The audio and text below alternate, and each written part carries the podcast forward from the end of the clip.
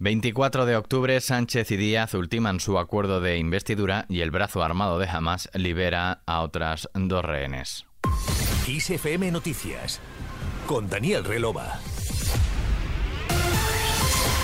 El PSOE y Sumar consumieron todo este lunes en negociar su acuerdo de gobierno para esta legislatura y este martes prevén rubricarlo con las firmas del secretario general socialista y presidente del gobierno en funciones Pedro Sánchez y la líder de Sumar, la vicepresidenta segunda en funciones Yolanda Díaz, en un enclave fuera del Congreso. El acuerdo se conocerá en su integridad hoy cuando Sánchez y Díaz prevén escenificar ese pacto y la sintonía de la nueva coalición, pero este lunes por la noche la negociación seguía atascada en la letra pequeña de cómo se plasmará la reducción de la jornada laboral, el compromiso electoral de Sumar, que esta formación ha puesto como principal demanda en la negociación.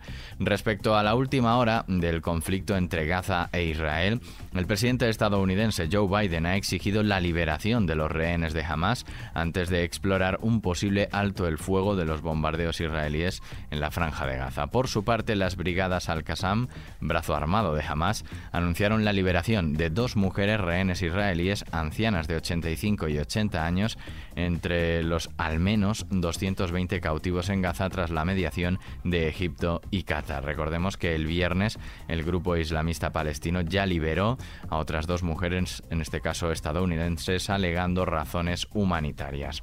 Este martes Israel recibe a Macron. El presidente francés Emmanuel Macron aprovechará su visita para pedir el fin de la colonización y la apertura de un verdadero proceso de paz que permita la creación de un Estado palestino. En un comunicado, la presidencia francesa precisa que la única manera de ser útil es, uno, trasladar nuestra solidaridad a Israel, dos, asumir compromisos muy claros contra los grupos terroristas y tres, reabrir una perspectiva política. De vuelta a nuestro país, el Tribunal Constitucional encara a partir de este martes la resolución de asuntos de gran trascendencia social como el impuesto a las grandes fortunas, la ley Las manifestaciones en el segundo estado de alarma durante la COVID-19 y el recurso del exdirigente de Unidas Podemos, Alberto Rodríguez. Sobre el caso Rubiales, el director de la selección masculina de fútbol, Albert Luque, declara como investigado ante la Audiencia Nacional por las presiones que la jugadora Jenny Hermoso denuncia haber sufrido para justificar el beso en la boca que le dio el expresidente de la Real Federación Española de Fútbol, Luis Rubiales, tras la final del Mundial. Y en el recinto modernista de San Pau está todo listo para recibir desde este martes 24 de octubre una nueva edición de la 080 Barcelona Fashion, el principal escaparate de moda de la ciudad, en la que 23 diseñadores y firmas mostrarán sus creaciones. Vemos el tiempo.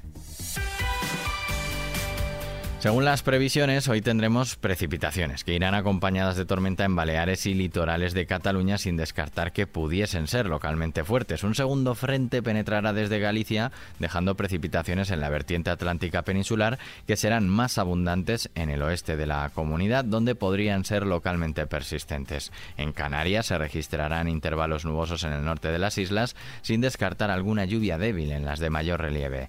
Las temperaturas tenderán a descender de manera generalizada sobre todo en el este peninsular y Baleares, y exceptuando Galicia y Asturias, donde aumentarán las diurnas. Terminamos con una canción de Taylor Swift que llega al número uno cuatro años después. Es esta.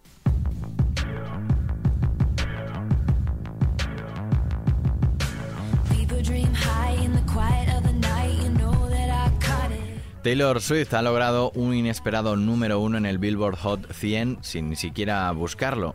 Lover es su séptimo álbum de estudio que publicó en 2019. Temas de ese disco como Me, You Need to Calm Down, Lover, The Man o este Cruel Summer que estás escuchando nunca llegaron a lo más alto de la lista musical más importante del mundo. Sin embargo, de esta última ya no se puede decir lo mismo. Este 23 de octubre de 2023, tras cuatro años desde su lanzamiento, este este tema ha alcanzado la cima gracias a la presentación en el Eras Tour que ha logrado un incremento en reproducciones y ventas. Taylor junto al productor de la pista ha agradecido en redes sociales a los Swifties y al público en general el apoyo a una de las canciones favoritas de la artista. Aquí terminamos este podcast de XFM Noticias con Susana León en la realización. La música y la información actualizada continúan en XFM. Saludos de Daniel Relova. Feliz día. 说的爱